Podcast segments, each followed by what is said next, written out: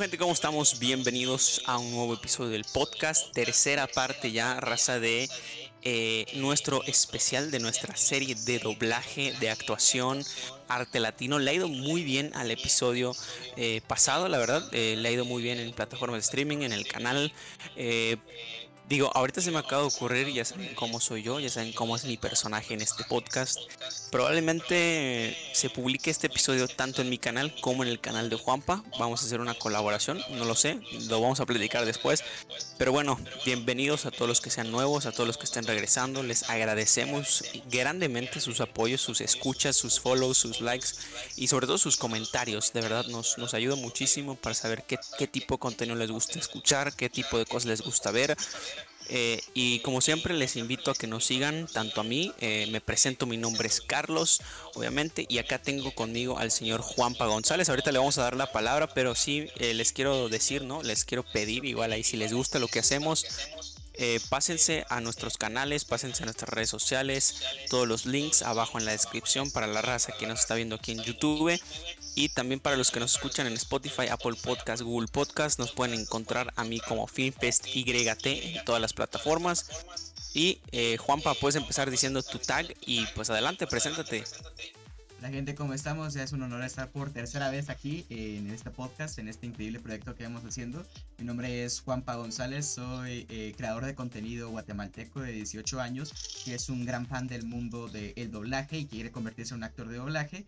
Y pues con Carlos coincidimos en que nos encanta a ambos la actuación, el doblaje y el cine.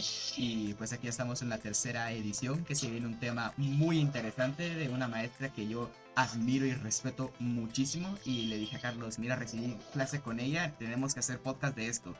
Y se lo dije el mismo día que recibí la clase y después de tantas peleas y de tanto que ya saben cómo somos nosotros, que somos unos fails al momento de grabar podcast o lo que sea, que nos pasa más de algo, pero aquí estamos para empezar ya a hablar acerca de este tema que es bastante interesante. Sí, sí, sí, ahorita les vamos a decir el tema y todo. Nuevamente me están viendo en un fondo extraño. Eh, hemos tardado en grabar estos tres episodios en un lapso de aproximadamente cinco meses. Eh, son episodios que queremos hacer más seguido, que queremos hacer más y mejor, la verdad. Pero sí, ha sido complicado. Les digo, yo estoy en Canadá. Eh, ha sido una transición muy complicada, muy difícil, pero me da mucho gusto poder seguir creando ahí con... Ahora sí que lo voy a decir tal cual, ¿no? Con los hermanos de la raza latina, de verdad que eso es a lo que eso es a lo que se viene aquí eso es lo eso es lo el objetivo que yo quiero cumplir. Eh, le mando un saludo a, a, la raza de México también que ya pronto es la independencia por qué no decirlo y también a mi segunda a mi segunda patria que se está volviendo Guatemala. La verdad que espero poder visitar pronto Guatemala. Y nada chicos pues ya suficiente introducción. Vamos a empezar el episodio número 3 y nada más de verdad síganos en Instagram a Juanpa y a mí estamos haciendo directo me están viendo que volteo la raza de YouTube me está viendo que volteo al lado derecho. Estamos en vivo en Instagram ya estamos grabando nos están viendo detrás de cámaras están viendo el proceso eh, por el cual estamos grabando este podcast. Voy a mover súper rápido. Eh, ahí lo tienen. Eh, estamos en vivo, están viendo el detrás de cámaras, valga la redundancia, en vivo de todo este podcast. Así que nada, Juanpa, deleítanos con el tema que vamos a estar platicando en este episodio. Deleítanos con todo lo que vamos a estar viendo. Yo tengo aquí los puntos, así que adelante, Juanpa. Pues Cabe destacar que ahorita estamos hablando acerca de un tema acerca de doblaje. Hemos enfocado todos estos episodios de podcast a hablar acerca sobre temas relacionados con el mundo de doblaje. En el primer capítulo nosotros repasamos un poco acerca sobre qué es el doblaje, eh, cuáles son las actividades que tienen que realizar, algunos actores de doblaje conocidos y también estuvimos analizando que cualquiera puede llegar a ser actor de doblaje que básicamente se requiere la base de la actuación, que es lo principal, y ya después lo demás lo vas a ir aprendiendo conforme pase el tiempo. Y en, la, en el segundo episodio estábamos hablando acerca de cómo encontrar la voz de un personaje, que fue un tema que mucha gente se preguntaba que, oye, solo tengo que meterme en un actril y hacer vocecitas para encontrar un personaje. No, estuvimos repasando un poco acerca de varios ejemplos, como podría haber sido la creación de la voz del rey Julian de Mario Filio, que él comentó cuántos tipos de acentos diferentes tuvieron que pasar, y todo lo relacionado con encontrar la voz. Y estuvimos repasando que la voz del personaje se tiene que encontrar y mantener siempre, que no lo hagas solo para un día y ya, sino que lo puedas hacer para toda la vida. Y en este momento vamos a estar hablando un poco acerca de cuál debe ser la actitud de un actor profesional al momento de pararse en el atril. Y el tema que seguro todos estarán esperando, encontrar la emoción de la voz dentro de un personaje, que eso se va a complementar con lo que estuvimos repasando en el podcast pasado. Así de raza, pues sí, hemos estado hablando de todo un poco, de hecho tuve que abrir aquí, aprovechando que no se está grabando mi pantalla, eh, pude abrir aquí eh, la playlist de los podcasts que hemos grabado, de verdad, le ha ido muy bien al último, eh, de verdad que Sí, entonces, Juanpa, empecé a escuchar tu voz en el podcast, en el podcast ya grabado. Pero bueno, eh, les decía, tuve que abrir aquí en, en, una pestaña aparte para, para comentarles, ¿no? Todo lo que hemos hablado. Les voy a decir el título de, de los episodios pasados. Empezamos, eh, empezamos con el final, de hecho, fue el final de la temporada 1 cuando grabamos el primer episodio con, eh, relacionado al mundo del doblaje como tal. Y fue una introducción al mundo del doblaje, les platicamos por qué nos gusta el mundo del doblaje, eh, por qué creemos que le debemos dar más énfasis al mundo del doblaje y sobre todo toda esa clase de mitos, ¿no, Juanpa? Hemos platicado infinitas veces de los mitos del doblaje, que, que es un trabajo muy sencillo, que solo te tienes que parar a imitar, que solo tienes que hacer vocecitas, eh, que no hay que estudiar. Hemos platicado infinidad de, minutos eh, sobre los mitos, sobre la introducción, sobre nuestra pasión, sobre el mundo del doblaje. Y sí, sin duda, van a tener en este, en este episodio el link al primer y segundo episodio. Ese fue nuestro primero. Y ya el segundo episodio platicamos sobre la voz del personaje, la actuación y el arte latino, por así decirlo, ¿no? sobre cómo es que podemos utilizar el doblaje para llegar a más personas, ¿no? Al final de eso se trata, ¿no? Porque no todos hablamos el mismo idioma y no solo se dobla de inglés a español, se, idioma, se dobla de idiomas a idiomas, ¿no? Claro. Y al final, eh, como lo platicábamos en el directo de ayer con también contigo, Juanpa, y con y con Flavio, eh, sin duda alguna decíamos, ¿no? El cine al final transmite y esa transmisión está totalmente ligada a lo que son las voces, la interpretación, la actuación, ¿no? El manejo de intenciones. Todos esos temas que ya hemos platicado eh, están ahí en el primer y segundo episodio, así que racita, si les gusta este tema, si les gusta día aprender más sobre la voz, sobre el doblaje, la actuación, sobre los mitos, sobre todo esto, de verdad les, les invito a que se pasen a a que se pasen a ver esos dos episodios, pero bueno, como ya bien dijo Juanpa, vamos a hablar ahorita de, algo muy diferente, pero que de todas formas está totalmente ligado a, todos estos temas anteriores, por así decirlo, ¿no? Entonces vamos a empezar eh, con el actor y la, y la profesionalidad del mismo, ¿no? Porque al final ser actor es un trabajo, güey. Es un trabajo, es muy divertido, no te voy a negar. Disculpen ahí al, al, live de Instagram que están viendo todas mis patas. Este. Em, bueno, les decía, al final ser actor es, un trabajo, ¿no? Al final ser actor eh, implica mucha disciplina, implica mucho trabajo, mucho esfuerzo, ¿no? Eh, es como cualquier trabajo, güey. Al final creo que es un trabajo muy privilegiado, muy divertido. ¿Estás de acuerdo, no, Juanpa? Te levantas a las 6 de la mañana, a las 5 de la mañana y tu trabajo es ir, vestirte como tal o cual personaje y estar en un set de grabación ha de ser maravilloso, ¿no? Pero al final, al final, ser actor no solo se, no solo se trata de eso, también puedes ser actor de doblaje. Así que eh, vamos a hablar hoy específicamente de la rama de la actuación que tiene que ver con el mundo del doblaje y todo lo que esto implica al momento de llegar a... Yo, creo que son tres etapas, ¿no? Antes de la grabación, al momento del llamado y después, del llamado, ¿no? Y después del llamado, ¿no? Entonces sí, definitivamente creo que es un tema muy importante y sí lo volvemos a remarcar, lo volvemos a recalcar. Para hacer dobla, para hacer doblaje tienes que ser actor.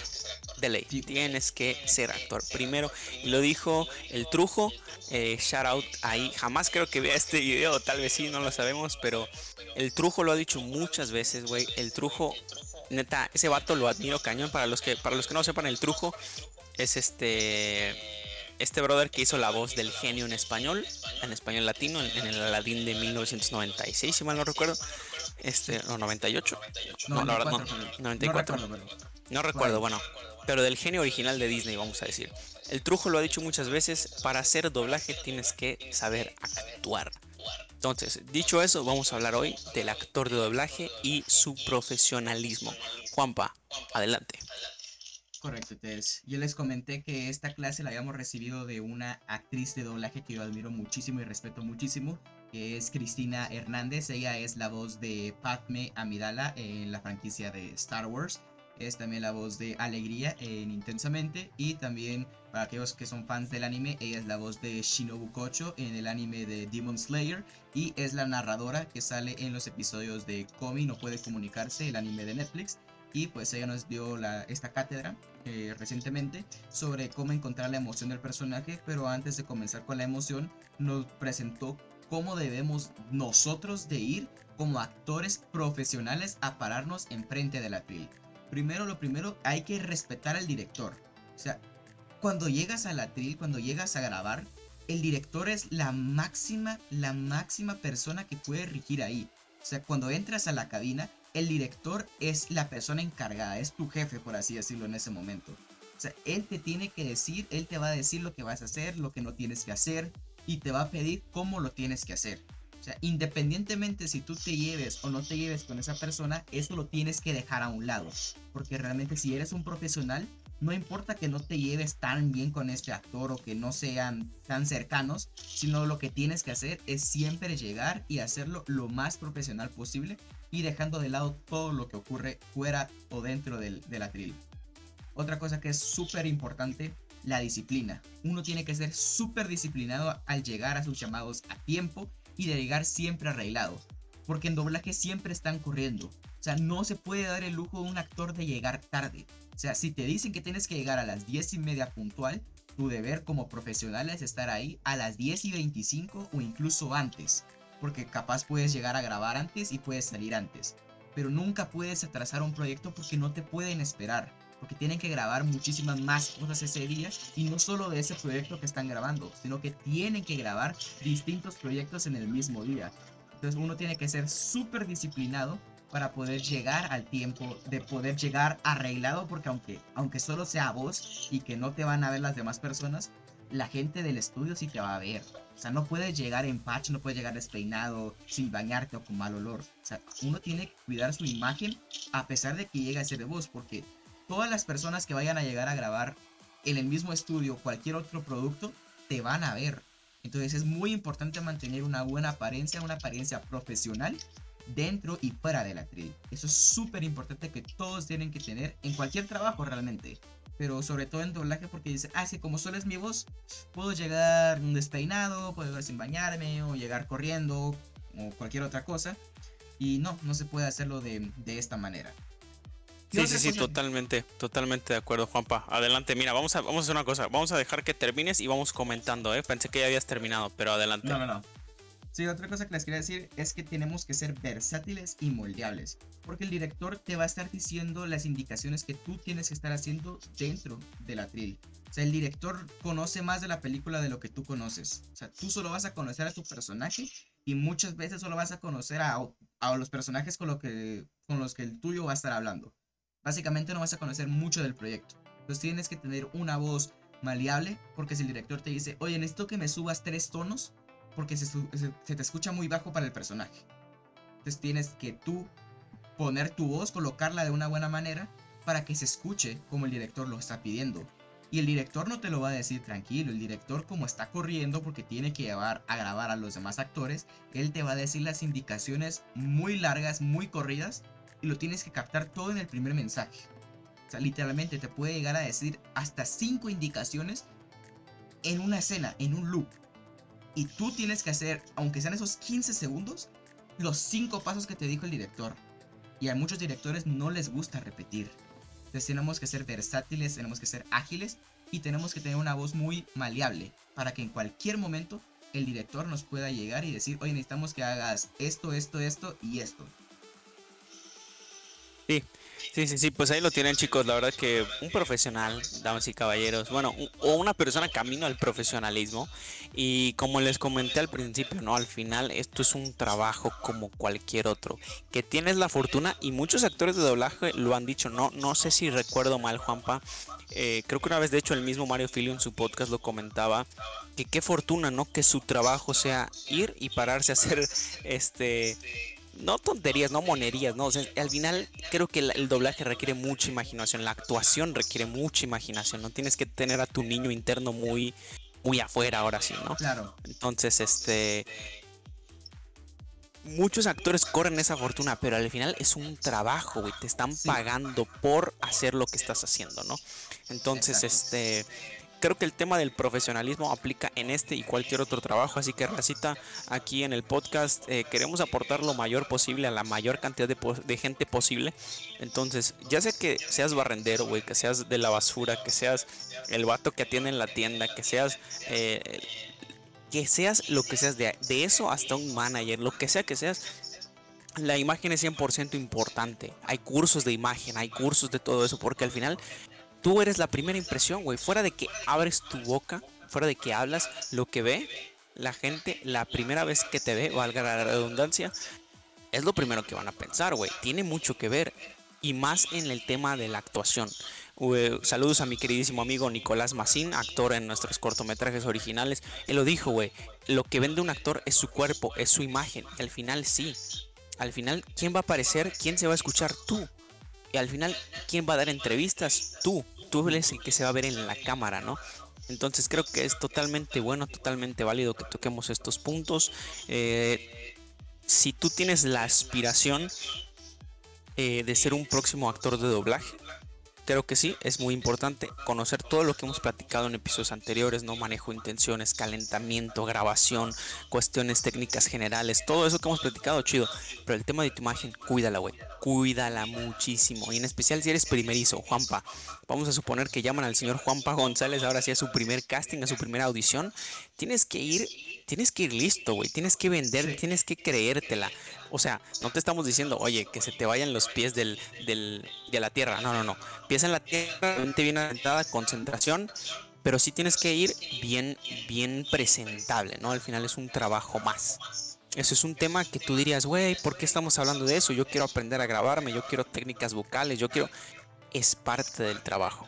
Es parte del trabajo, es parte del proceso. Así que si no se bañan al chile, no esperen ser actores. no es cierto, yo no me baño y ya actuado, así que no es cierto. Ojo. Ojo, ojo, cuidado, eh. Ojo, cuidado, ojo, cuidado.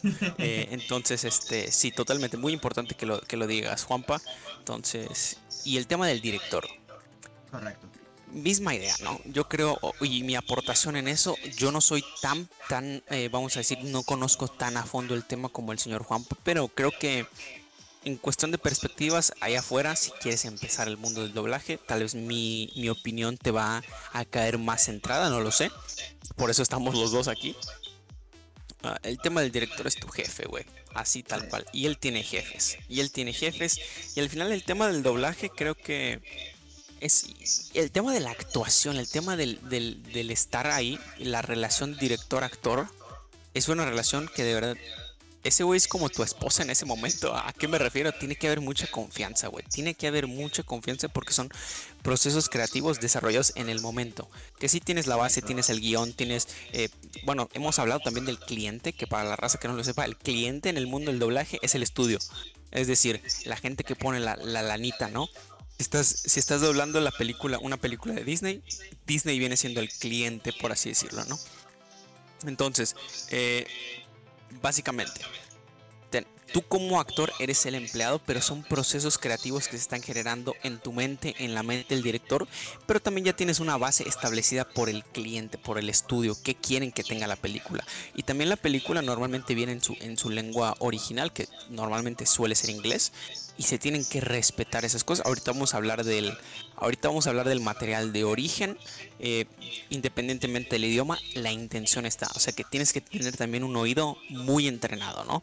Entonces, eh, creo que es una cuestión de confianza entre el actor, el director, confiar en los procesos creativos el uno del otro, tú das, que él dé, pero al final creo que tú como actor de doblaje tienes que tener esa humildad también, ¿no? De aprender de otras personas que sepan más de ti.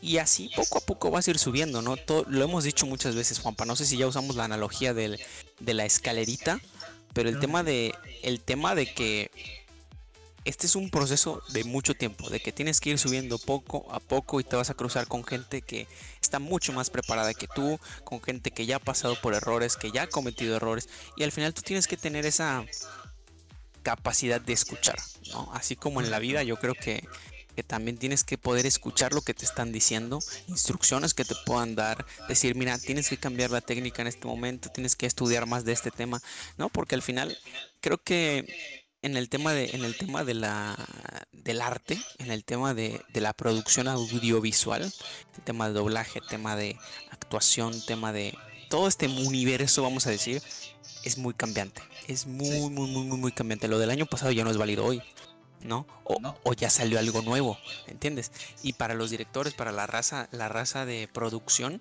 lo saben. La cámara que, que fue válida en, en 2010 a 2015 chin, ya no es esa, ya salió una nueva y va a ser el nuevo estándar en la industria, ¿no? O, bueno, en el tema de doblaje, ¿no? Juanpa, esa transición de, de la grabación por medio de, eh, de cintas a la Claro. parte digital, ¿no? A la parte de digital, ¿no? En podcast también como el de Mario Filio, cuando invitan al señor Panchito Colmenero, él, él lo, él lo explica, ¿no? Esa transición de grabar un- una producción en cinta y luego a digital, tienes que estar estudiando y estudiando, estudiando, estudiando. ¿Y por qué, por qué les hago todo este cuento tan largo? Porque al final tienes que estar dispuesto a aprender, ¿no? Tienes que estar dispuesto a escuchar para seguir las instrucciones al final de tu director, ¿no? Y eso es, creo que son dos puntos que tú podrías pensar, chinga, ¿por qué lo estamos hablando, no? ¿Por qué estamos diciendo esto? ¿Por qué estamos pensando en estas cosas que parecen tan obvias o que no están totalmente ligadas, vamos a decir, saludos ahí a los de Insta, este, que no están totalmente ligadas a, al doblaje en sí o a la técnica vocal? Pero que, brother, si no tienes eso, puedes tener todo el talento del mundo, pero si el director dice, mira, mangos, porque su actitud apesta, no avanzas, ¿no? se acaba. Correcto. Y pues ya hablamos acerca de cuando se llega a grabar y cómo se tiene que respetar al director. Ahora, ¿cómo te tienes que llegar tú a parar enfrente del atril? Porque créame, no es sencillo llegar como un profesional a hacer tu trabajo a un atril, a enfrentarte a cualquier personaje que te vaya a tocar. Que muchas veces no sabes quién te va a tocar. A veces un 80% de las veces no sabes quién es el personaje que te va a tocar. A menos, voz. a menos que seas un protagonista, obviamente, ¿no? O sea, o- Claro, o, al o menos, sí, si eres protagonista, veces. chido. A veces, A veces, pero ¿no? te dan chance de prepararte. O sea, en doblaje, por cuestiones de confi- confidencialidad, no pueden darte los guiones antes. A veces sí te puede decir. El director te puede escoger por tu voz que ya te conoce, ha trabajado contigo, te puede dar el protagonista o cualquier personaje y te dice, oye, tu personaje es este, este y esto. Pero es muy rara vez lo que va a ocurrir. Normalmente te lo van a dar el personaje el mismo día que tú llegas. Entonces, lo que Sí. tú tienes que hacer como actor al momento de pararte frente al atril Primero es no distraerte, porque ya les explicamos que el director en cualquier momento te puede dar hasta 5 o más indicaciones. Juanpa, que perdón que te interrumpa. Mira, vamos a aprovechar. Tengo, tengo mi micrófono aquí arriba para la raza de, para la raza igual de Insta. Creo que esto va a ser muy interesante. Eh, para la gente que nos esté escuchando en Spotify, Apple Podcast, perdón la interrupción, pero se me acaba de ocurrir y creo que podría ser muy útil también enseñar lo básico de pararte frente al micrófono, la distancia, cómo acomodar, Correcto. todo ese tipo de cosas, tus, tus canales de audio, ¿no? Cómo hacerle caso al ingeniero, ¿no? Tenemos una idea muy básica, gente. Esto, esto ya lo saben y, y lo, nos gusta decirlo, ¿no? Am, no somos profesionales, pero nos gusta compartir lo que hemos aprendido a lo largo de nuestra corta carrera, vamos a decir, ¿no? Entonces, Juanpa, si quieres sigue explicando todo lo que estabas diciendo, voy a traer mi micrófono y vamos a, vamos, voy a mostrarles cómo, cómo es que se nos podemos poner a la distancia, todo ese tipo de cosas. Para la gente que nos está siguiendo en vivo en Instagram, con esto vamos a estar terminando el directo. Para la gente que nos, está- nos va a ver en diferido en YouTube, eh, qué bueno que lo puedan pasar a ver. Y para toda la gente que nos esté solamente escuchando en su auto, en el camino al trabajo, caminando, lo que sea que estén haciendo, vamos a tratar de detallar lo mayor posible con nuestra voz. Pero igual si quieren pasar a verlo al canal, eh, voy a dejar los links eh, en redes sociales, así que nos pueden encontrar en Instagram como FilmFestYT y también The Kid Fury 2345 para Juanpa. Así que Juanpa, perdonen por ese corte comercial, pero que se me hace algo importante, ¿no? Vamos, sigue, sigue con lo que estás diciendo, voy por el micro. Eh, sí, como les dije, es súper importante el momento de pararte, porque sí tienes que saber cómo llegarte a parar. O sea, no puedes llegar y ponerte a medias o tener nervios. O sea, lo primero es no distraerte y llegar con la mente relajada, la mente en calma. tienes que despejar tu mente, porque en cualquier momento te pueden regañar. O sea, eso es normal. Y no te tienes que tomar esos regaños personales. El director no te lo está diciendo para afectarte, el director no lo está diciendo para molestarte o para ofenderte, para decir que no sabes, o cualquier otra cosa que puedas llegar a pensar. El director simplemente quiere que tú hagas lo mejor de ti, que hagas lo mejor para el proyecto. Normalmente pueden que te regañen por cosas que a ti te molestan o tú sabes que tienes que mejorar. Y uno tiene que mantener la calma en todo momento. Nunca hay que tomárselo como personal. Si te lo tomas como personal y te pones a discutir con el director, es posible que ya no te vuelvan a llamar a grabar en ese estudio de doblaje, porque es, donde el director normalmente va a grabar. Y si no te llevas con él, vas a perder mucho trabajo y vas a empezar a perder personajes que podrían haber sido tuyos. Por eso siempre es importante que mantengas la mente despejada y no tomarte los regaños como personales. También algo súper importante cuando llegas al momento de pararte en la tele es ya estar preparado para grabar.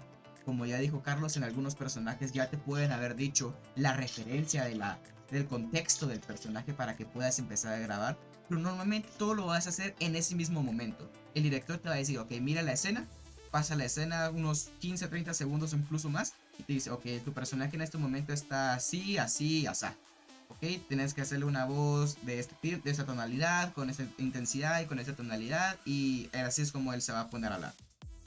Y ya, o sea, literalmente en esos pocos minutos ya tuviste que haber creado una imagen mental. Y sé que se escucha corrido, pero es que así es en doblaje, hay que estar corriendo cada momento. Y otra cosa súper importante es que tienes que conectar tanto con tu director como con tu personaje. Porque una actuación se sabe cuando no estás conectado se sabe cuando estás sobreactuando, cuando no se siente acorde la actuación. Entonces siempre tienes que estar escuchando tanto a tu director como a tu ingeniero de audio. Que ellos, por así decirlo, podrían ser como eh, las personas, los que van a hacer la, la magia para que todo suene perfecto, que todo suene real, verídico. Y recuerden, todo lo que vayan a grabar en el atril, ya sea aunque sean bloopers o chistes, todo se queda grabado. Errores, peleas, chistes, retakes, todo se queda guardado en el mundo del doblaje. Todo se queda guardado. O sea, hay grabaciones que pueden llegar a durar muchísimas horas, que es material que se cortó debido a que estaban molestando con el ingeniero, con el director, que en algunos momentos van a haber momentos donde te puedas divertir y en otros momentos donde van a haber muchísimos errores que hayas cometido grabando. Y no te tienes que sentir mal, pero recuerda, tu voz está siendo grabada en todo momento. Entonces hay que tener mucho cuidado con lo que se dice dentro del atril, porque en cualquier momento tú puedes ya haber dicho alguna cosa de confidencialidad o podrías hablar a mal, haber hablado mal de otro actor y ese actor puede haberlo escuchado en algún momento porque queda guardado. Entonces hay que tener siempre cuidado con todo lo que se dice dentro del atril. Y básicamente pues, esas son las cosas que uno tiene que cuidar al momento de llegar como como actor al atril y ahorita lo más importante que es cómo colocarte en el micrófono. Que crean, hay gente que no sabe cómo ponerse en un micrófono y se llega a escuchar terriblemente mal. Sí, sí, sí, sí. Y gente, todo esto les repetimos, ¿no? O sea, ya para la raza profesional también, ahí para, para voltear tantito a los de Insta, eh, ya para la gente profesional, esto debe ser un, el pan de cada día, güey. Esto ya es, es el, el, ABC del tema del doblaje. Pero bueno, les voy a mostrar aquí algunas cosas que a veces pueden o no estar necesariamente en una trill o en un estudio de doblaje. Vamos a empezar obviamente con el, el micrófono. Este es un micrófono muy, muy genérico. Es un micrófono de, de, condensador. Estos son los que usualmente se usan. Que por cierto, es con lo que usualmente grabo, güey. Esto es con lo que usualmente grabamos el podcast. Pero pues ahorita no, pues, pues no, ni manera, ni, manera porque estamos aquí adaptándonos a este nuevo cambio. Pero bueno, eh, micrófono de condensador es un micrófono que se puede usar pues básicamente para todo este tipo. Ya sea USB o auxiliar mini jack. ¿Qué es esa entrada? Es este de aquí este es un mini jack, pero también está el mini plug, que para la raza que no lo sepa es la versión grande de este. es la versión grande de este. El mini plug es básicamente para conectarlo en una consola o conectarlo en una interfaz, básicamente. Efectivamente, que esa viene siendo una, una, forma ya más profesional. Es, de las mejores formas de grabar, ¿no? Porque ya se procesa aparte el audio, ¿no? Pero bueno, mientras tanto, estas alternativas que también les podemos dar, pues este es un micrófono USB, puede ser USB o mini jack, de preferencia que sea mini jack. Yo lo compré USB porque era para lo que alcanzaba. Pero bueno, micrófono de condensador. Ahora, Juanpa, algo muy importante. Para la raza de Instagram, igual si me ven que estoy volteando arriba, es porque lo estoy mostrando a la gente de, Instagram. Tenemos aquí, es el micrófono de condensador. Aquí lo pueden ver. Es, eh, ¿cómo, ¿cómo se dice? Es eh, unidireccional, ¿no? es unidireccional. Solo va a un lado. Solo va hacia un lado. Esta parte que ustedes están viendo acá es la que tiene que estar eh, cerca de tu boca, ¿no? Es donde se, se registra el sonido, por así decirlo, ¿no? Tenemos también por aquí lo que viene siendo un filtro de ruido. Esto se pone de esta manera para filtrar ruidos blancos, este, ciertas ceseos, ¿no? El ciceo, para que no se escuche así como como no sé, este, pues no, que se filtren esas cosas. Adelante, Juanpa. Correcto. Y también esto sirve para el momento donde se puede llegar a salir alguna gota de saliva, que quiera que no, en algún momento se puede llegar a salir y eso arruina los micrófonos. Entonces siempre es importante tener esto para que esto retenga la saliva, aunque se escuche mal, pero que la retenga y que no llegue a dañar el mecanismo, porque si se arruina dentro del micrófono la interfaz, te echaste todo un micrófono. Sí, sí, sí, totalmente. Entonces ahí lo tienen gente para la raza de, YouTube. Es el filtro eh, de ruidos, vamos a decir, generales, del ceseo, en la protección hasta de tu saliva. Eh, pues esto lo tiene que tener la mayoría de los micrófonos, es totalmente recomendable. Saca un, sonido al final más limpio y pues más higiénico también, ¿no? Aquí lo tienen también la raza de Instagram. Es literalmente la, la espumita que se pone encima del micrófono, ¿no? Aparte de esta espumita, hay algunos estudios, no todos, que usan este de por aquí. Este de por aquí se llama filtro pop. El filtro pop, literalmente.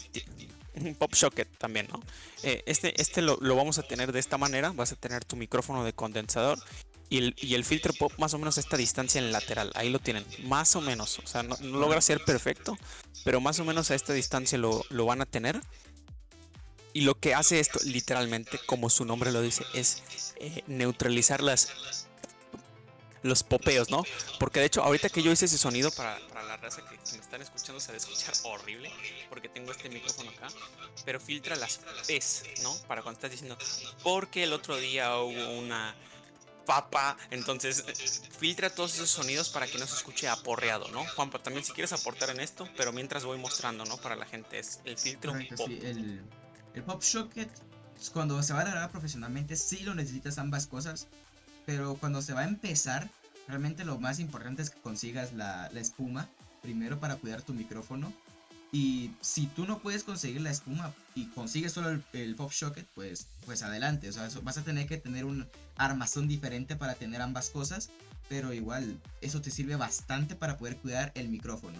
Y ambas son súper importantes. Y yo, yo te recomendaría primero conseguir tu micrófono y conseguirle la esponja para protegerlo de cualquier golpe o cualquier tipo de fluido corporal que pueda salirte al momento de estar grabando. Y ya después consigues el pop socket con tu con, una, con el armazón, el brazo que quieras utilizar, pero muchos micrófonos no requieren que utilices el pop socket. Algunos ya vienen con alguna interfaz que te permite ya sincronizar el micrófono y se puede escuchar de mejor manera o reducir el siseo, reducir eh, el pop cuando estés hablando con las P's y pues ayuda bastante. depende del micrófono que consigas, eso es lo que va a depender qué es lo que tienes que conseguir primero. Sí, sí, sí, totalmente de acuerdo. Y además, de todas formas, gente, si, si quieren también un consejo, y, todo depende del nivel y flujo de trabajo que tengas. Al final, si eres un brother que se quiere chutar podcast todas las semanas, que es lo que Juanpa y yo quisiéramos hacer, pero luego la maldita vida capitalista no nos deja, eh, yo sí les recomiendo, ¿no? Busquen un, micrófono eh, de buenas marcas, las marcas ya las conocen, no vamos a, a ponernos mucho en detalle en este tema, vamos a hacer un episodio aparte, platicando nuevamente de todo esto. Vamos a mostrar todo nuevamente en un escenario más cómodo, en un escenario más eh, apto para todo esto. Vamos a hablar de cómo grabarte, de software, vamos a hablar de computadoras, vamos a hablar de todo ese, ese PEX porque eh, al final es parte del trabajo también. Pero sí les queríamos así mostrar, ¿no? Eh, rapidísimamente para que quede registrado aquí en el, en el episodio. Pero también, si quieren, pueden, pueden comprarse paquetes, ¿no? Al final, la marca esta, eh, espero que no se vea mucho. Eh, no, obviamente no nos están pagando por esto. este, esta caja, este, este paquete, este bundle me costó aproximadamente 600 pesos mexicanos, eh, unos 20 dólares americanos. No, estoy borracho. Este, 20 dólares, 40 dólares. La verdad no tengo ni idea de conversión de monedas. Pero, o sea, vamos a decir, es un paquete bastante genérico, bastante accesible para la mayoría de gente que quiere empezar y te trae el micrófono de condensador que por cierto ya lo desarmé tantito para que lo puedan ver tiene este una tarjeta madre muy sencillita, algunos mini procesadores para procesar el audio. Entonces, pues sí, eh, es muy sencillo. Está hecho de metal, está hecho pues ahí bastante bien para la gente igual que quiera conocer cómo es un micrófono por dentro. Ahí lo tienen. Este, pues sí, o sea, realmente em, es muy accesible, te trae el micrófono, el filtro pop socket, también este, la espumita que, platicamos hace rato y también una base del micrófono.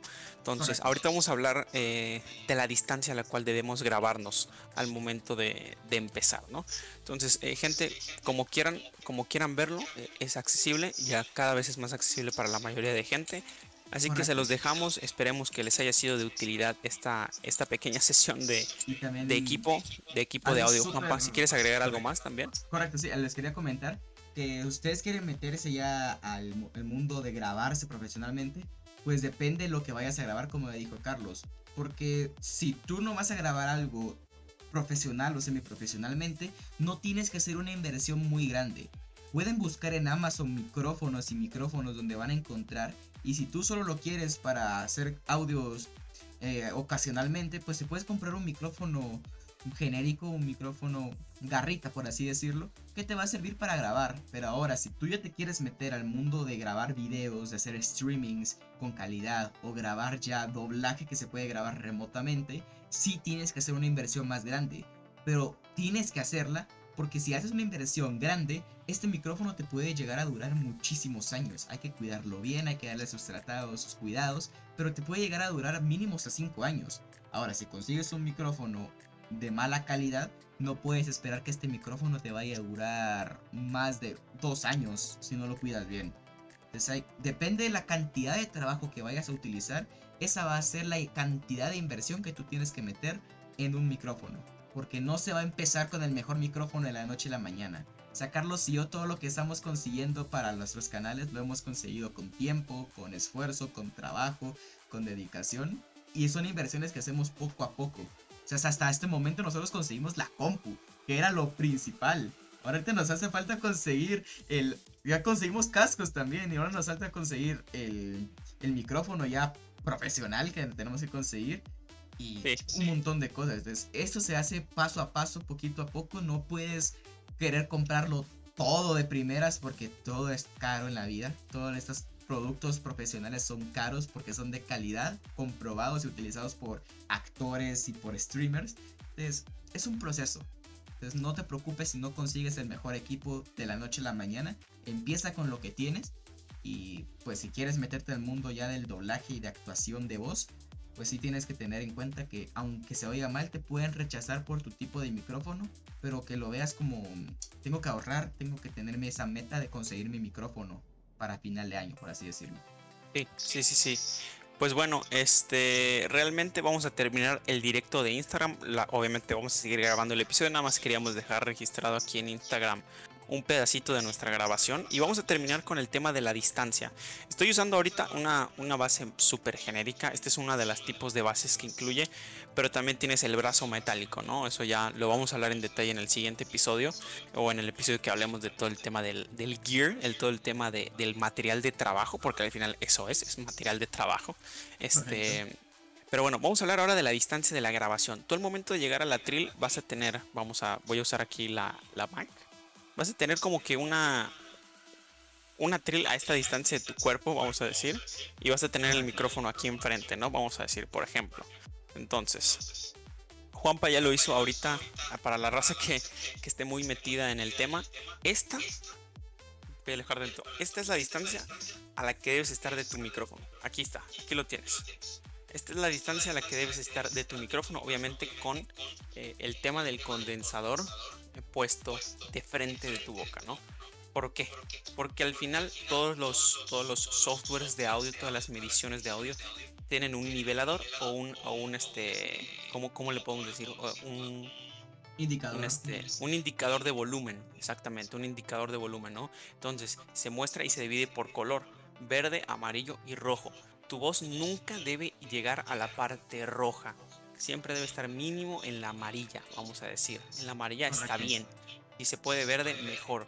Pero como siempre, pro tip eh, que aprendí ahora sí que a la mala, siempre es mejor que te sobre volumen a que te falte volumen para tu edición, porque al final subir el volumen en edición es posible, pero se, escucha más feo, se escuche más feo, ¿no? Entonces, ahí lo tienen, racita. Esta es la distancia correcta para pararte frente a una trill.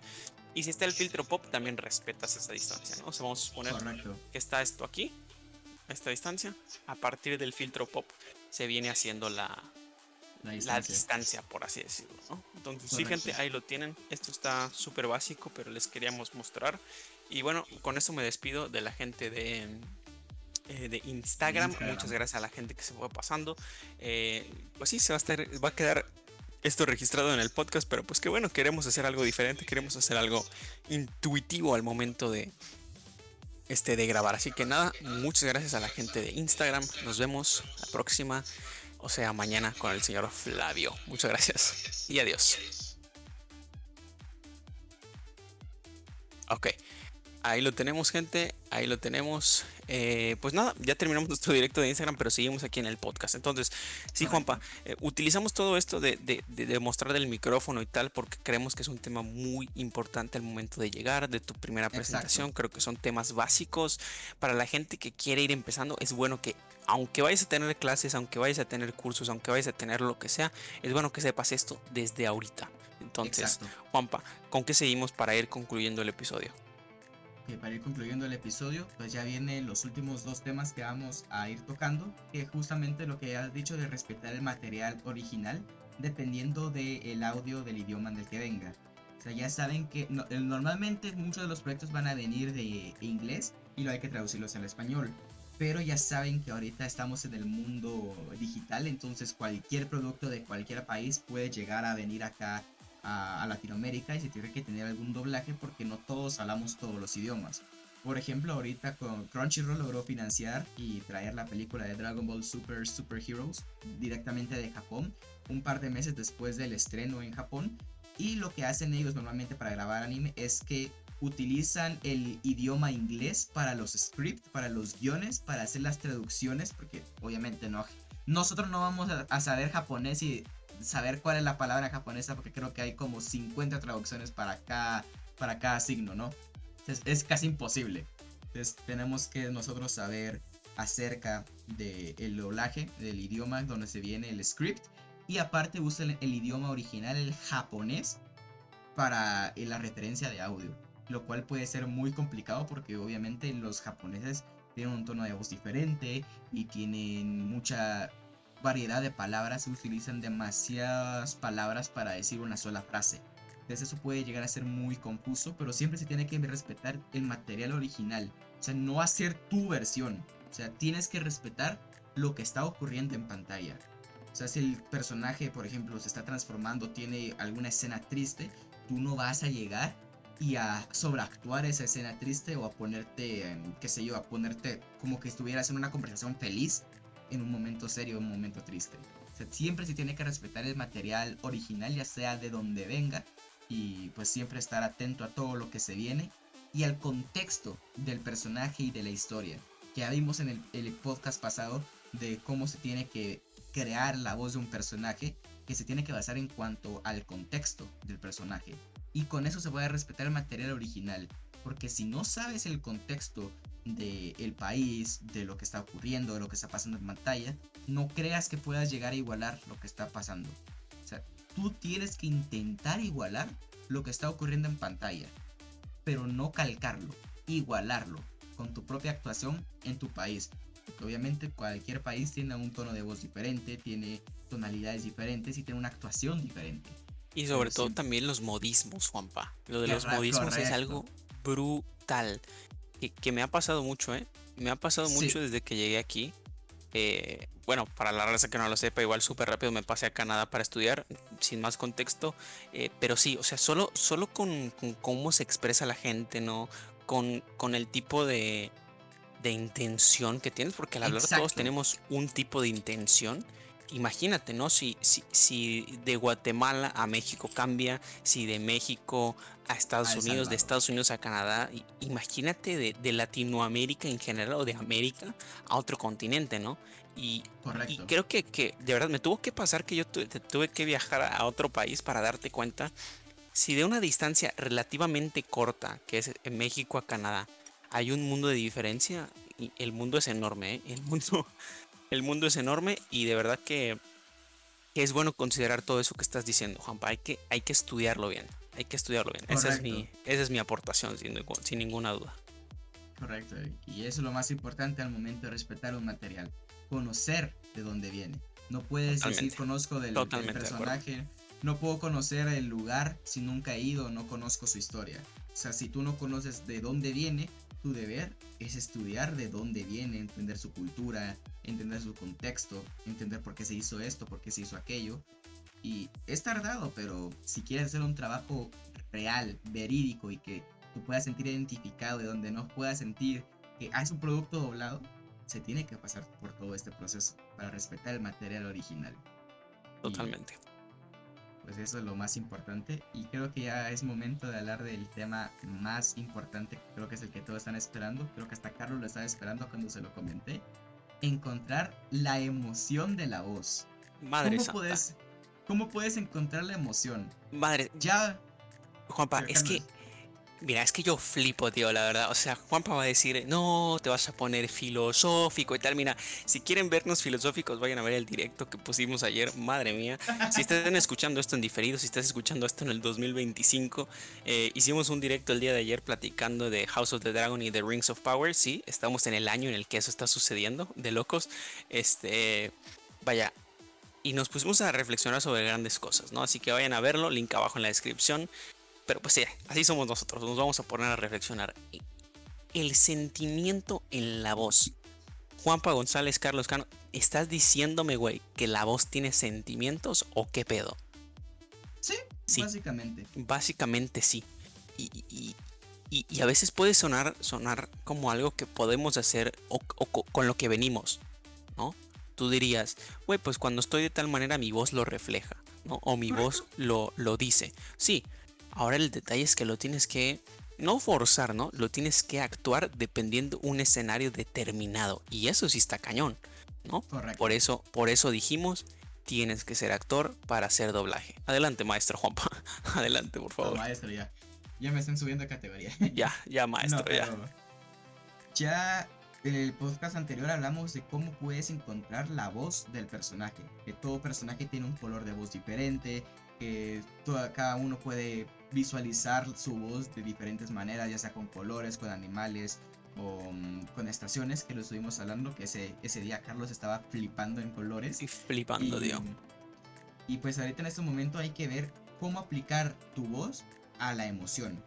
O sea, tu actuación tiene que ser genuina al material original, que muchas veces te te va a complicar, pero tienes que hacerlo de una manera un poco que no se escuche forzada, tienes que hacerlo de la manera más natural posible, como si estuviéramos en una conversación como en este momento, como lo están escuchando en este podcast. Básicamente así es como se hace el doblaje ahora. Que, por eso, Juanpa, que por eso es importante lo del material de origen. O sea, todo lo que hemos platicado en este podcast es, es y ha estado estudiado en el, en el orden que queríamos. Porque si tú llegas a la tril no sabes qué hacer, no, estás presentable, uno, vas a estar nervioso. Si no sabes qué hacer, vas a estar desconcentrado, vas a estar diciendo, chica, ¿qué tengo que hacer? ¿Dónde va esto? ¿Cómo se hace el otro? ¿No? No vas a estar en lo que estás, ¿no? Y al final todo eso te desconcentra de estudiar tu material de origen. El tema del profesionalismo y la disciplina, que es con lo que empezamos el episodio, es clave para estudiar semanas, meses antes de tu llamado al material de origen, de conocer la cultura, el trasfondo de lo que vas a estar hablando, para que cuando llegues hagas lo que estamos diciendo ahorita, que es encontrar la emoción del personaje. Tienes que estudiarlo, tienes que prepararte, ¿no? Al final es un proceso largo. Y yo diría tedioso, pero si te gusta, muy divertido y Juanpa no me dejarás mentir. Correcto. Y lo más importante de todo esto que es tardado, pero muy bueno si te gusta. Ahora, ¿qué más tienes que hacer para encontrar la emoción de la voz? Primero tienes que hacer el análisis, rápido que ya hablamos anteriormente. Y tienes que analizar todo el contexto del personaje, cómo es, cómo actúa, cómo se desenvuelve. Hacerlo todo eso en poco tiempo. Y tienes que ver em, el momento, tienes que ver el nivel de la emoción presentada. Porque ya saben que las emociones existen muchísimas, pero aparte de esas emociones existen niveles en esas emociones. Por ejemplo, cuando estás súper emocionado, estás en la, en la emoción de emoción, obviamente, dada la redundancia, pero en ese momento, dependiendo de lo que está ocurriendo, tu voz va a sonar más aguda dependiendo si estás más emocionado o si estás muy enojado. Ya saben que existen las escalas del enojo. O sea, cuando estás enojado normalmente, pues te vas a escuchar como molesto, como ardido, pero ya cuando estás en una furia, en una ira completamente, vas a estar casi como gritando y reclamando. Entonces tú tienes que conocer realmente cuál es el nivel de la emoción que se está presentando. ¿Y cómo haces esto? Autoconociendo tu cuerpo. Porque lo principal para encontrar la emoción del personaje es, son dos cosas. La primera, tienes que experimentar y tienes que expresar esta emoción desde el interior hacia el exterior, no viceversa. Tienes que sentirlo en tu cuerpo, tienes que sentirlo en, tu cuerpo para expulsarlo en tu voz. Y lo más importante, ¿de dónde viene esta emoción? Veámoslo con el enojo. En mi caso, yo, Juanpa González, de 18 años, y conozco mi cuerpo, mi enojo normalmente puede venir desde la boca del estómago cuando estoy súper enojado puede venir desde el pecho también, cuando estoy en un enojo un poco más moderado. Entonces tengo que sacarlo desde el, desde el estómago, tiene que pasar por mi pecho, por mis cuerdas vocales, tiene que subir a mi garganta y luego lo expulso. Todo ese proceso que se escucha largo, lo haces en un segundo. Cuando estás súper feliz, puedes escucharlo en tus resonadores, puedes escucharlo en tu voz, puedes escucharlo en tu garganta. O cuando estás súper triste, lo puedes escuchar como despechado, como que no tienes como que te sientes todo decaído, y en ese momento ya estás expresando la emoción. Pues tú tienes que conocer tu cuerpo, tienes que analizar de dónde vienen tus emociones. Practica. O sea, lo que te podemos decir es que ahorita en este momento, si quieres donde estés ahorita, si no estás manejando, si no estás haciendo tareas, estás intentando dormir, que te pongas a ver, ok, tengo que gritar, tienes que empezar a pensar como que estás enojado, piensas en algo que te enoja y empiezas a ver en dónde sientes la emoción tienes que empezar a, analizar tu cuerpo, autoconocerte y empezar a ver de dónde es fregado es que vienen tus emociones. Eso es lo más complicado, saber de dónde viene, porque no todos pues, podemos tener eh, el mismo lugar donde viene la emoción. Las mismas emociones son iguales en todo el mundo, pero cada persona lo expresa diferente. Pero así, yo creo que, que, la frase que podemos armar de todo esto es, las emociones son las mismas en todo el mundo, pero cada persona es un mundo, además. Correcto. Entonces, este... Y, y, también tenemos, es que tenemos mucho de qué hablar, ¿no? El tema de los resonadores, que para la gente que sepa algo del tema, Juanpa lo que está tratando de decir es que tienes que materializar tu emoción. Correcto. ¿Qué significa? Voy a entrar a mi personaje filosófico. Al final las emociones son están en un espectro interno. Tú el enojo no lo puedes comer, no lo puedes ver, no lo puedes... Vamos a ver, no es material, ¿no? Al final eh, es una emoción, es un tema en el espectro, en el espectro eh, interior, en el espectro psicológico, si lo quieres ver así, ¿no? Entonces, todo eso está aquí adentro. Pero también tenemos que entender que el tema psicológico está relacionado con el cuerpo, güey. Al final piensa, cuando estás enojado, ¿qué sientes? Te sube la, te sube la palpitación, eh, empiezas a sudar y tal. Y creo que al final tienes que entender cómo tu cuerpo reacciona a lo que estás sintiendo o lo que estás, está, está, estás viviendo aquí adentro, ¿no? Entonces, creo que es materializar la emoción. ¿Qué pasa en mi cuerpo físico cuando algo aquí adentro sucede, no? Y sí, Suena algo fácil, güey, pero la neta no, lo es. No lo es. no lo es. Porque estás tan acostumbrado a que es algo automático, automático, automático, automático, automático, que cuando lo quieres hacer, tienes que decir en un momento ya definido por un guion. ¿Entiendes? Entonces, por eso creo que cuesta trabajo. Hay que estudiarlo, hay que estar preparado para ello. Y por eso es muy importante eh, pensar en eso, ¿no, Juanpa? Porque al final, dependiendo de la emoción, está dónde sucede en mi cuerpo. Dependiendo en dónde suceda, están los resonadores.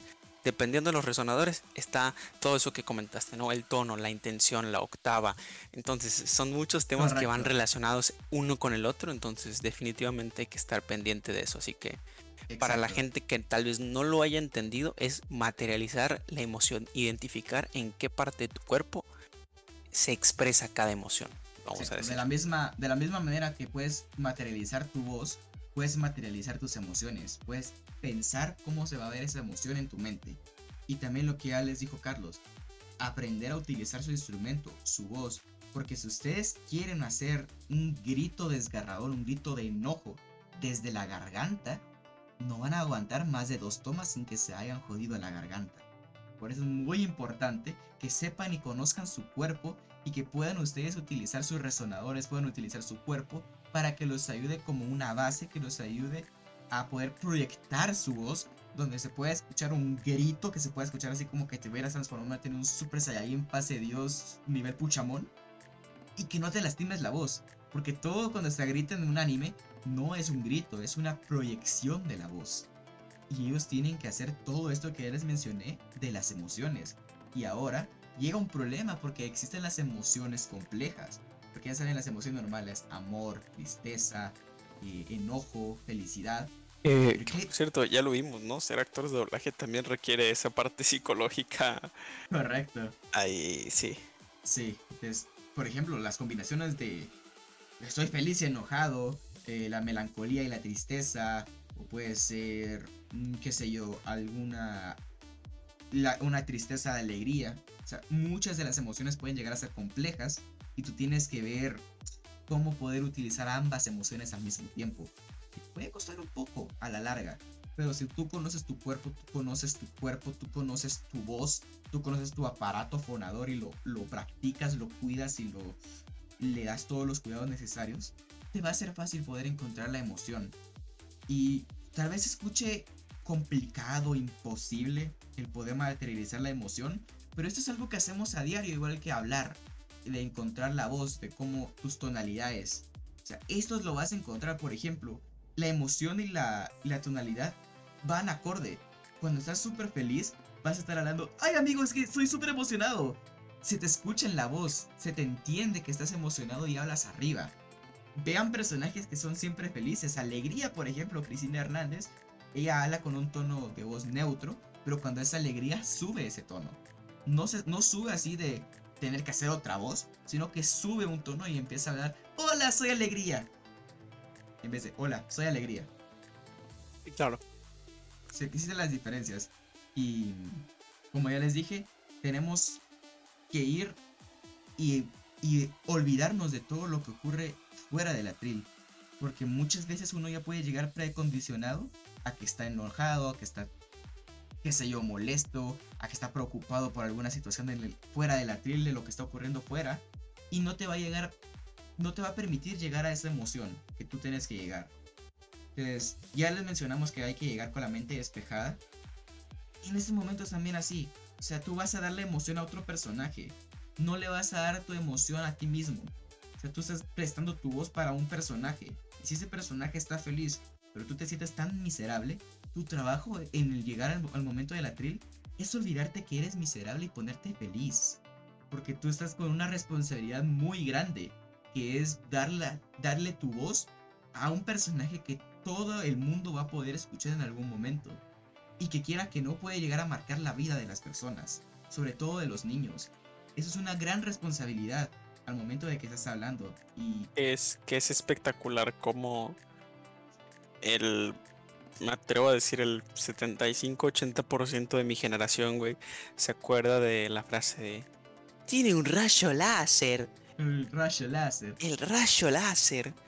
Correcto. Y es es un ejemplo muy grande que incluso una frase en una película doblada al español o doblada a tu idioma al final de cuentas, ¿no?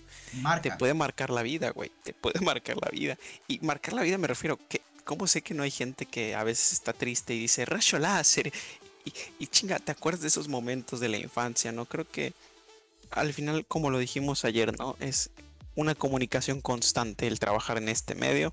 Entonces, raza, son esos cuidados que hay que, que hay que darle. Es un proceso, es difícil, hay que estudiar, hay que tener mucha disciplina en estos procesos, totalmente, totalmente. Y, y sí, o sea, nos faltan muchos temas para hablar en cuanto al doblaje, pero Juanpa, eh, creo que nos falta una última parte, ¿no? Las conclusiones o si quieres terminar de platicar de este tema, porque pues ya para cerrar, ir cerrando el episodio, ¿no? No les queremos abrumar tampoco con toda la información en un solo episodio, nos faltan muchos episodios todavía, así que eh, asegúrense de seguirnos. Vamos a ir terminando, Juanpa, adelante.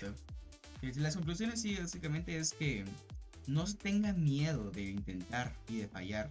Literalmente cuando haces doblaje vas a estar haciendo una clown face y literalmente vas a estar como em, gesticulando exageradamente tus cosas para que se te entienda bien. Y está bien porque así lo hacen ellos y se ríen entre nosotros, que es una broma que cuando estás haciendo tu vocalización, pues vas a estar haciendo cosas graciosas cuando estás vocalizando. ¿Y qué es lo que pueden hacer para encontrar la voz de un personaje? Y la emoción de un personaje. Número uno, practicar. ¿Cómo puedes practicar?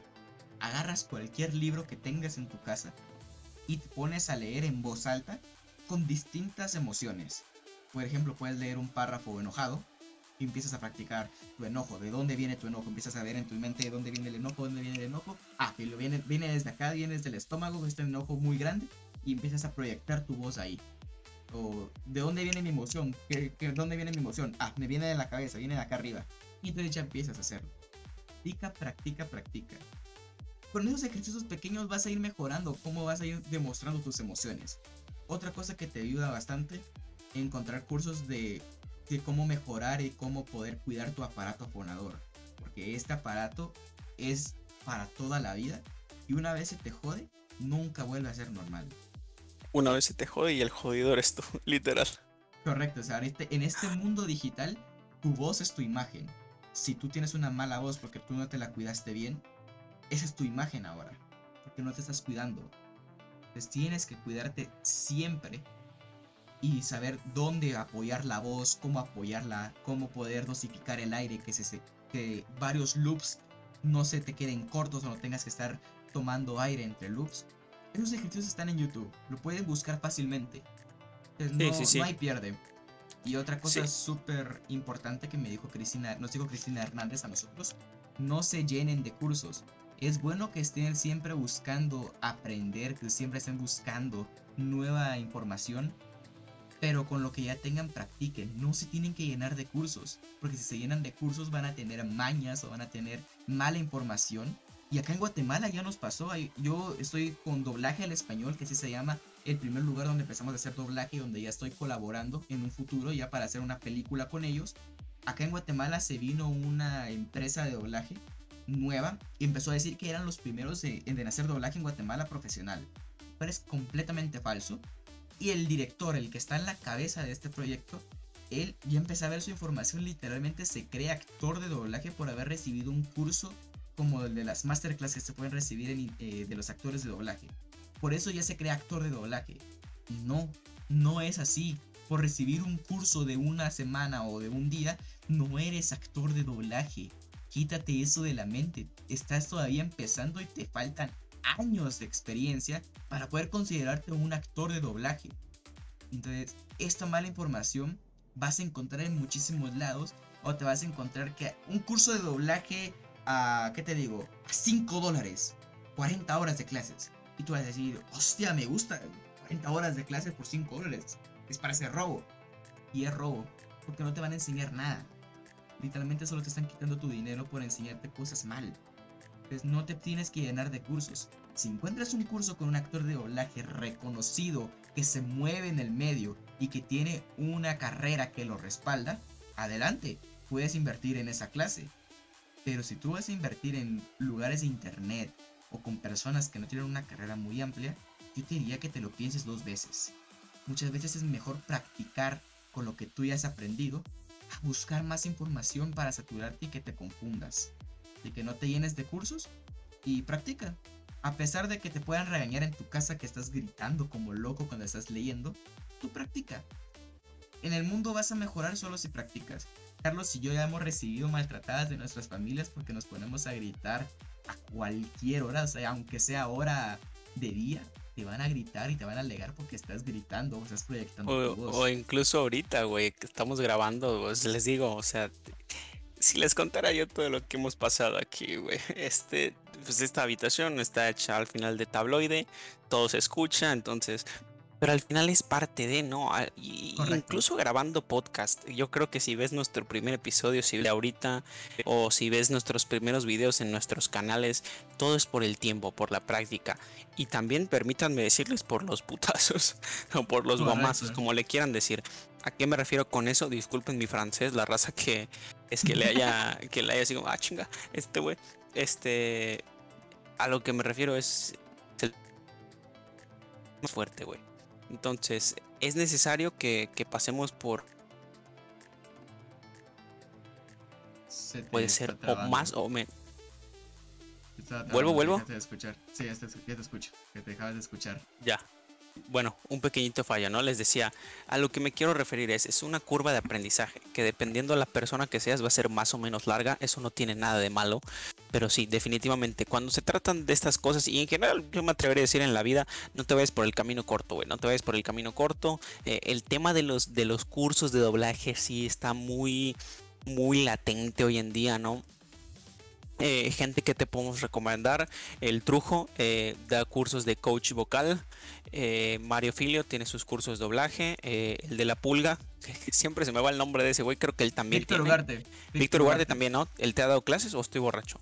Sí, yo recibí clases con él. Recibiste clases con él y pues la persona de la que estamos hablando hoy, la voz de alegría, ¿me, ¿nos recuerda su nombre también, por favor, Juanpa? Cristina Hernández. Cristina Hernández también, ¿no? O sea, son gente que te podemos decir, oye, mira, puedes aprender de estas personas, pero definitivamente tú tienes que ir armando tu propia biblioteca, tu propio camino. eh, y, mira, tal vez me estoy, me estoy, este, me voy a sonar un poco ambicioso. Pero poco a poco, Juanpa y yo también queremos ir abriendo caminos para la gente para que tengan un espacio de práctica. No un espacio profesional, no un espacio en el que te vamos a decir, mira, vas a ca- alcanzar el pico de tu carrera con nosotros, pero un No. espacio de práctica, por supuesto que es un anhelo de nosotros a apoyar al mundo del doblaje y en especial, perdóname la gente que nos está escuchando del otro lado, no es nada personal, pero en especial a la, a la raza latina, yo creo que ese es nuestro anhelo al final. Sabemos que hay mucho talento ahí donde, ahí donde pues empezamos, ¿no? Nosotros y, y a veces tenemos que abrir esas plataformas, ¿no? Pues eh, gente, esténse pendientes, esténse pendientes que se vienen proyectos grandes, eh, van a tardar muchos años, probablemente sí, pero cuando los vean van a decir, ah, mira, son esos dos que vimos hace algún tiempo, ¿no? Entonces sí, sigan todos estos consejos, eh, prepárense, estudien, cuiden su imagen, cuiden su voz. y aunque el camino parezca difícil, sigan adelante, chicos, chicos, por favor, la verdad.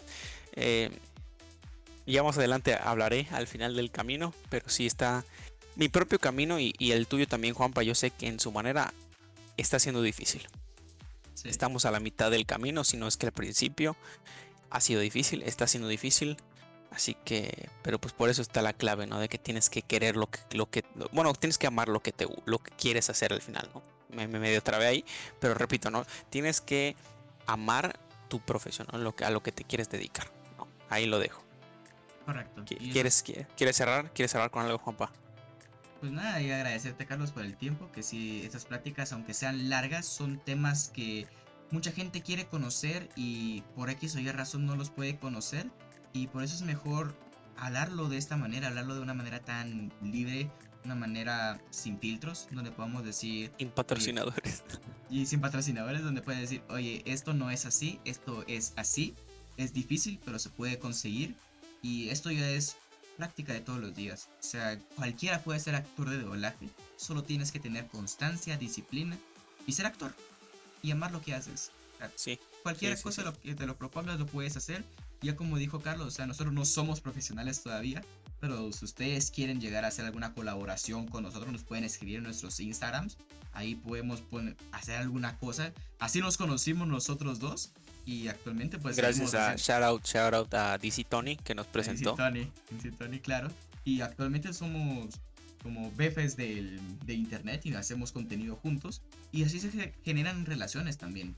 Entonces, si ustedes sienten o tienen algún canal, o ustedes dicen, oye, quiero hacer esto, escríbanos, no tengan miedo. Tal vez no le respondamos inmediatamente, pero uno tiene que abrir su propio camino. Y También si ustedes quieren algún curso y son de Guatemala y quieren tener cursos de doblaje, escríbanme. Yo los puedo poner en contacto con doblaje al español, que ellos les pongan toda la información completa. Y es, son personas que se mueven dentro del medio del doblaje y traen invitados internacionales. Ellos son los que me están preparando actualmente, con ellos voy a empezar a colaborar para ya grabar mi primer película, que próximamente espero que tenga la oportunidad en los próximos meses, en las próximas semanas. Con ellos ya tengo una, una relación, que ya estudié con ellos y me sigo preparando.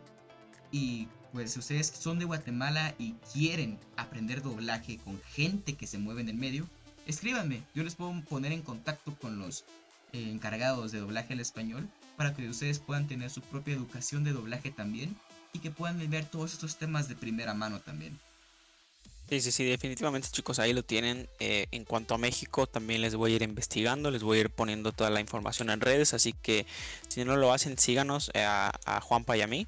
Vamos a estar muy pendientes, eh, vamos a empezar a hacer fandoms próximamente, es mi anhelo, es mi deseo, este abrir un, espacio para, para ustedes en colaboración con Juanpa. Ahora sí que pues con todo el respeto del mundo, Juanpa, para Juanpa y a mí el doblaje es nuestro pequeño bebé.